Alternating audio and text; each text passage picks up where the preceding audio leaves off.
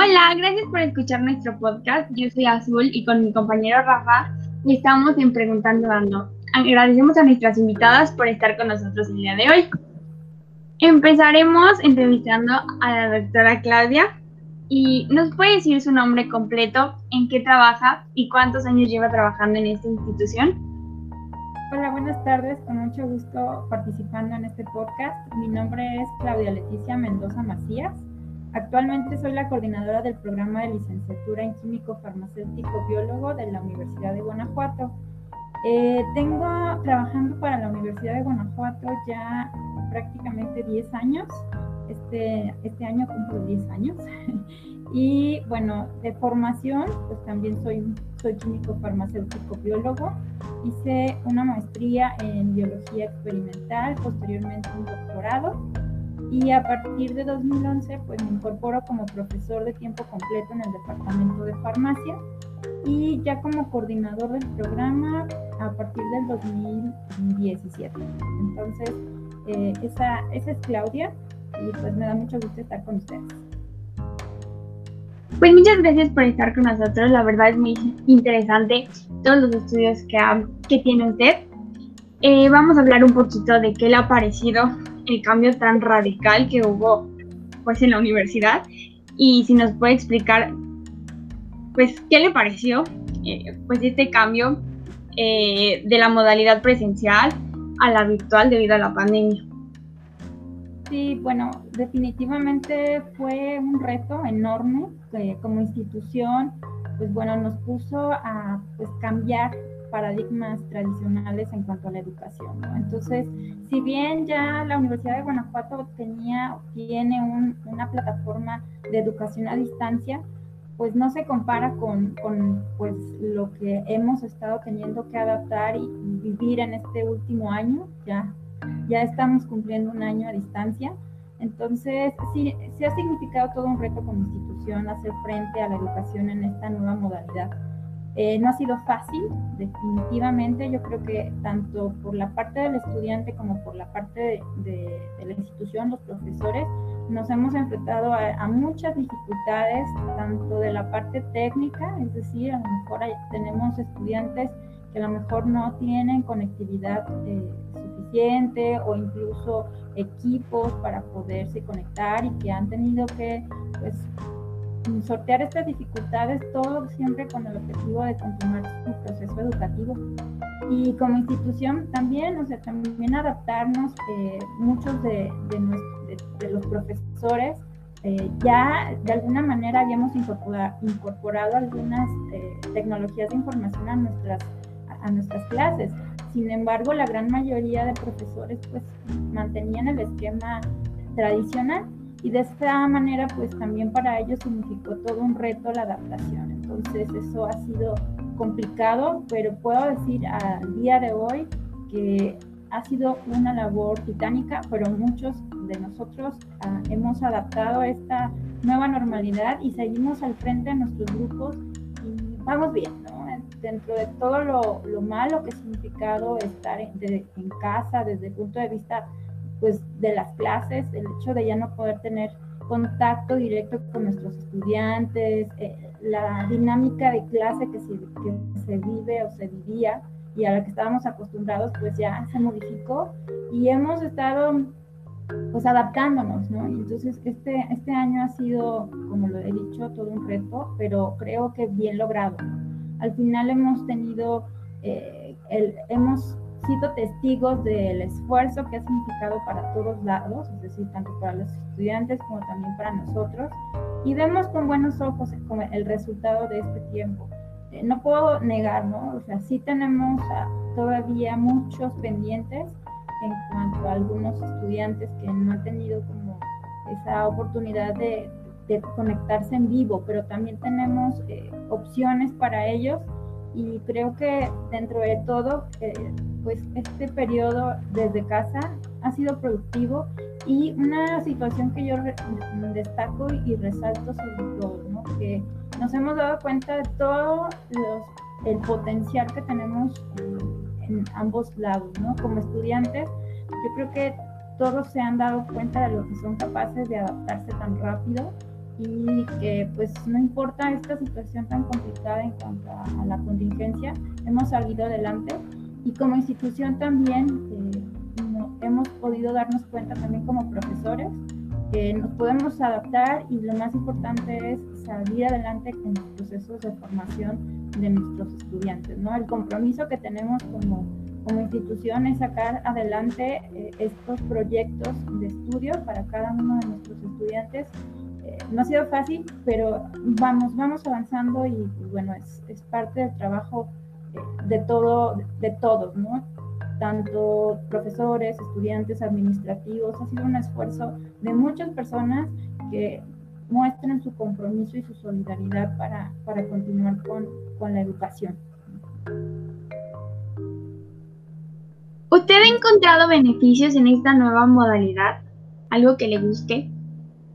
Mira, yo creo que eh, después de este año eh, nos hemos dado también cuenta que si bien al principio costaba mucho trabajo, y, veíamos así como que, híjole, vamos a tener que modificar todo un esquema tradicional de educación.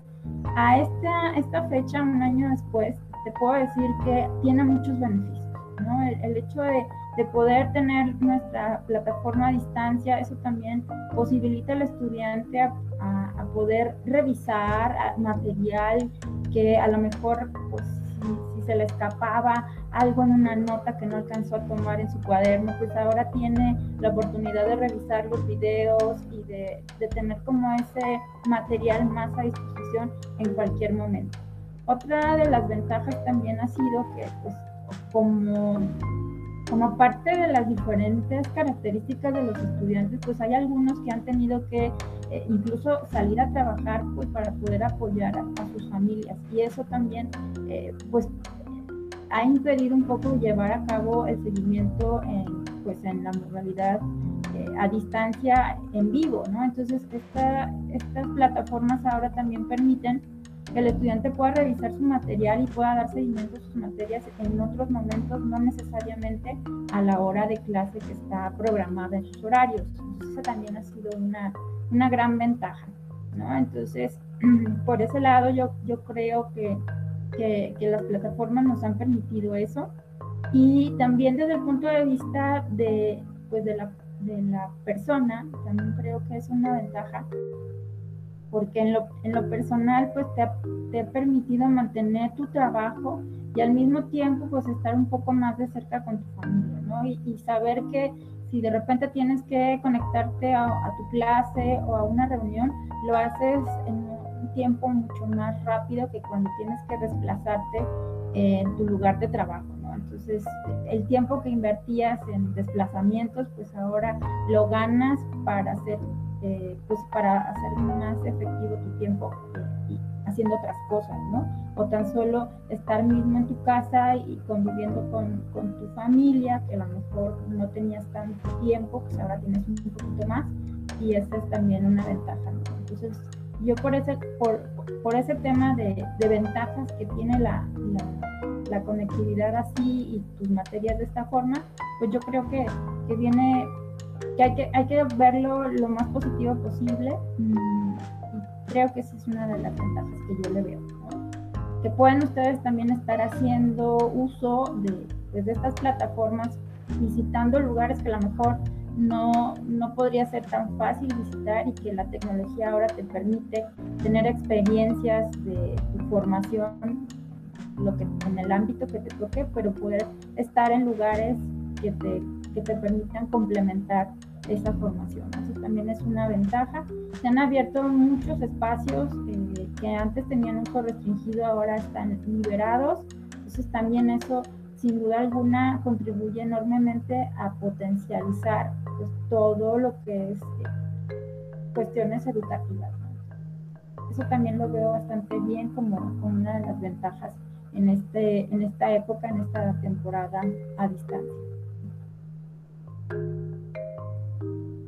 ¿Cree que es el mismo aprendizaje de una modalidad a otra? ¿O cree que depende de cada alumno y lo que aproveche cada quien?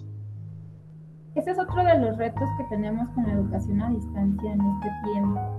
Eh, se, tiene la idea de que la educación presencial es más efectiva, pero considero que si un estudiante también tiene diferentes habilidades en cuanto a la forma en que aprende, hay aquellos estudiantes que son muy visuales, otros que son auditivos y que retienen muy bien lo que están escuchando, otros son los que necesitan como poner en práctica las cosas para poder aprender mejor.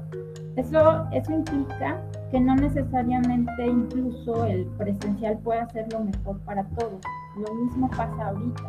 Esta modalidad a distancia puede venir muy bien para aquellos estudiantes que tienen esa facilidad para para aprendizaje con entornos visuales y para aquellos también que, que tienen esa disciplina y, ese compromiso del de autoaprendizaje. ¿no? Entonces, considero que no existe algo eh, que podamos decir es el óptimo, es el ideal para todos. ¿no? Yo creo que cada, cada estudiante tiene sus habilidades y que puede fortalecer o puede este, ir desarrollando otras. Y eso es lo que hemos vivido. Hemos desarrollado nuevas habilidades que a lo mejor no pensábamos y que somos capaces de, adaptarnos. Sin duda alguna, eh, habrá la modalidad presencial y regresaremos a ella en algún momento cuando las condiciones así, así lo, lo, lo indiquen, pero no con eso podemos pensar que eh, sea mejor o, sea lo ideal estar presencial, porque a distancia no se aprende, ¿no? Yo creo que a distancia también se aprende, nada más que tenemos que hacer uso de otros recursos para poder lograr ese aprendizaje significativo. Entonces, eh, ambas son opciones viables y, creo que dan resultados, ¿no? nada más es eso, que tengamos que a lo mejor hacer algunos ajustes o poner en marcha otras habilidades para poder ah, obtener el nivel de aprendizaje que se requiere para, pues, para cada objetivo. no creo que sea ni muy mala, muy buena. ¿no? Yo creo que aquí depende de, del objetivo principal que es el aprendizaje. Ya tú decides hasta dónde lo quieres llegar, llevar perdón, y las herramientas que vas a tener que utilizar. Y eso pues aplica tanto en presencial como ahorita sí es un reto por la cuestión de conectividad, por la cuestión de, eh, pues de tener ese acceso a, los materiales. Y una vez con eso resuelto, yo creo que ya depende de cada uno el éxito en cuanto a, pues, al aprendizaje. Sin duda hay habilidades, bueno, eso también lo quiero comentar, que también se adquieren a través de, el hacer, ¿no? Tenemos toda, toda la parte de materias ligadas al laboratorio. Entonces, ahí, pues, ese es otro, ese sería como un tema aparte, ¿no? En donde definitivamente, pues sí, sí se necesita la experiencia en el manejo de material para reforzar y para tener una mejor habilidad. Entonces, no quiere decir que no logres el conocimiento. El conocimiento lo vas a lograr a distancia, pero definitivamente la experiencia en el manejo te va a llevar a una mejor habilidad. Y eso pues ahí sí no se logra más que haciendo. Y pues bueno, en ese sentido sería cuando la parte presencial pues sí apoya muchísimo en la adquisición de este tipo de aprendizaje, que son de habilidades para, por ejemplo, cuestiones de laboratorio. Ah, bueno, justo iba a preguntar eso. En su carrera que se necesita de mucha práctica y de material de laboratorio, ¿cree que es necesario o es suficiente con los laboratorios virtuales o cree que falta algo como para que el aprendizaje esté completo? Sí, bueno, como lo acabo de comentar, sin duda alguna la parte de habilidades en cuanto al laboratorio pues es una tarea que ahí queda todavía pendiente, ¿no? es un compromiso que nosotros, por ejemplo, como institución, hemos asumido y sabemos que al regreso vamos a tener que pues también echar a andar una serie de estrategias para poder eh, apoyar a los estudiantes en reforzar esas habilidades que necesitan eh, pues tener para ciertas áreas del laboratorio. Entonces, eso por un lado. Y otro, otra, otro aspecto que también quiero compartir es que finalmente mucho de, los, de estas habilidades de laboratorio que si bien pues lo ideal está ahí en las aulas, en donde está todo el material preparado para ese tipo de, prácticas, también eh, hemos sido testigos del esfuerzo que han, eh, que han este, hecho todos los profesores y también los estudiantes en cuanto a adaptar ciertas eh, prácticas y ciertos este, momentos en, el, en casa.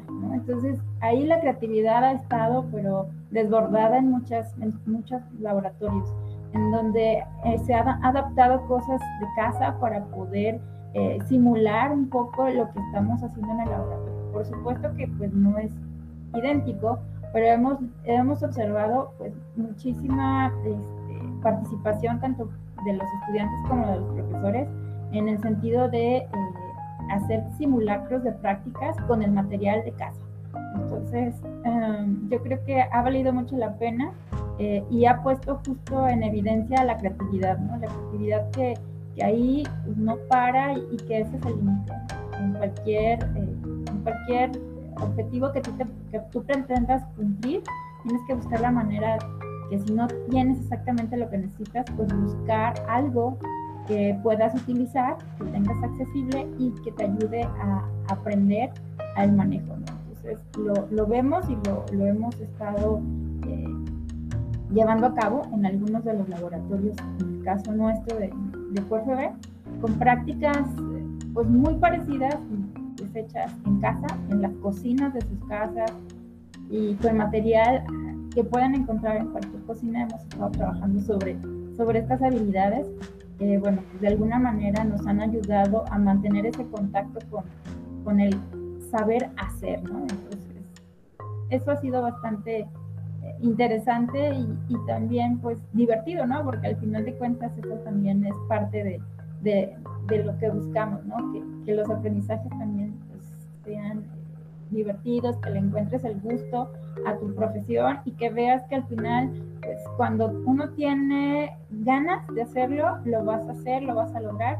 Y este simplemente es un reto que, que vas a tener que superar y, y eso es parte de, de, lo que te va a llevar siempre en una profesión. Una profesión te va a poner siempre a prueba y te va a, y va a buscar de ti que seas capaz de resolver problemas, ¿no? Y en, y en este caso, pues simplemente nos están adelantando un poquito lo que ya va a ser nuestra vida real una vez que egresemos de cualquier programa educativo. Entonces, es resolver y, sobre eso, pues ahorita nos estamos preparando también en esta, en esta etapa que nos tocó a distancia.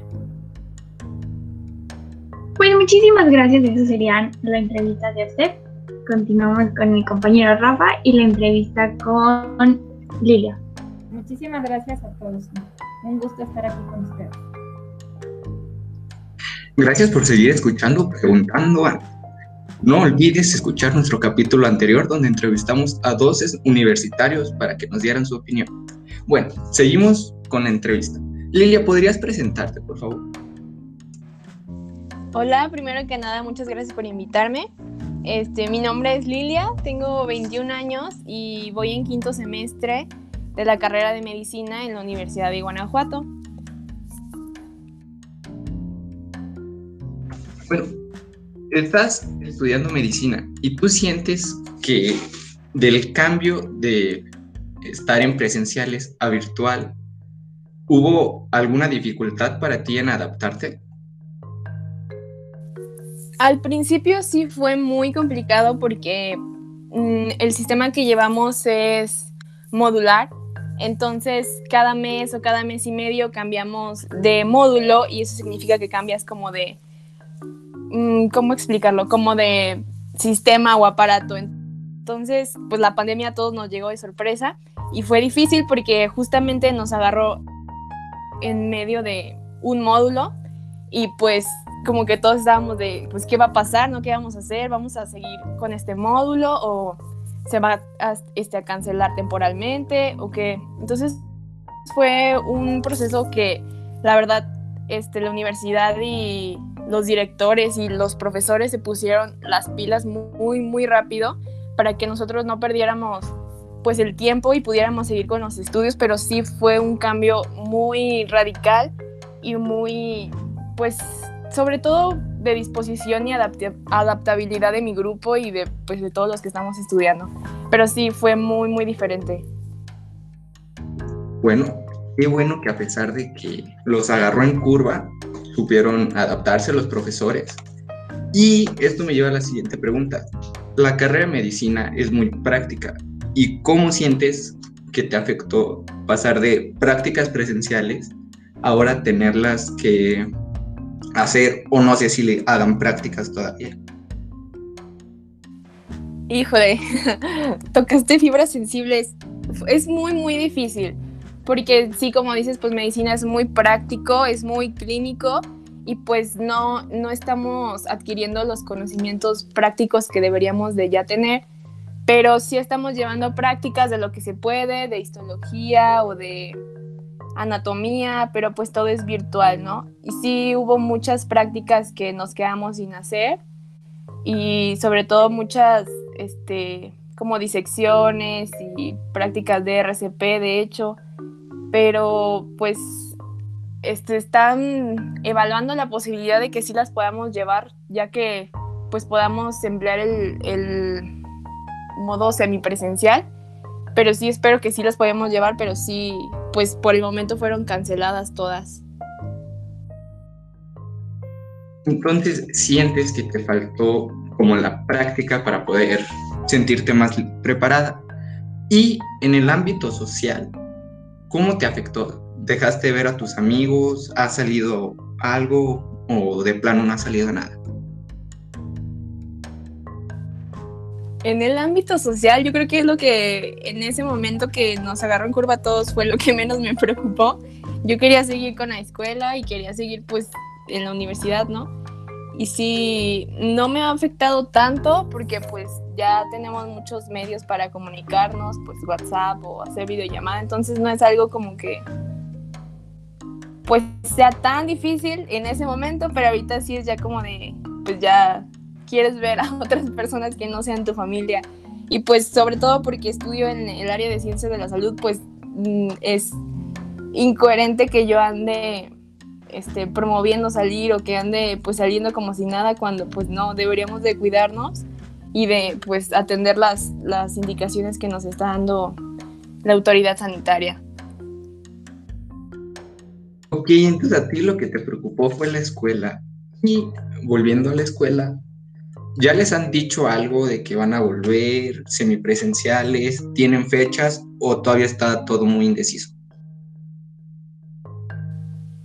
Fechas, no sé. Pues se especula que a lo mejor en agosto ya algunos puedan volver a pues a lo necesario o a prácticas en grupos pues muy reducidos porque somos grupos como de 80 personas y pues estar todos juntos al mismo tiempo pues como que no, pero pues sí se está evaluando la posibilidad de que podamos regresar a hacer actividades esenciales.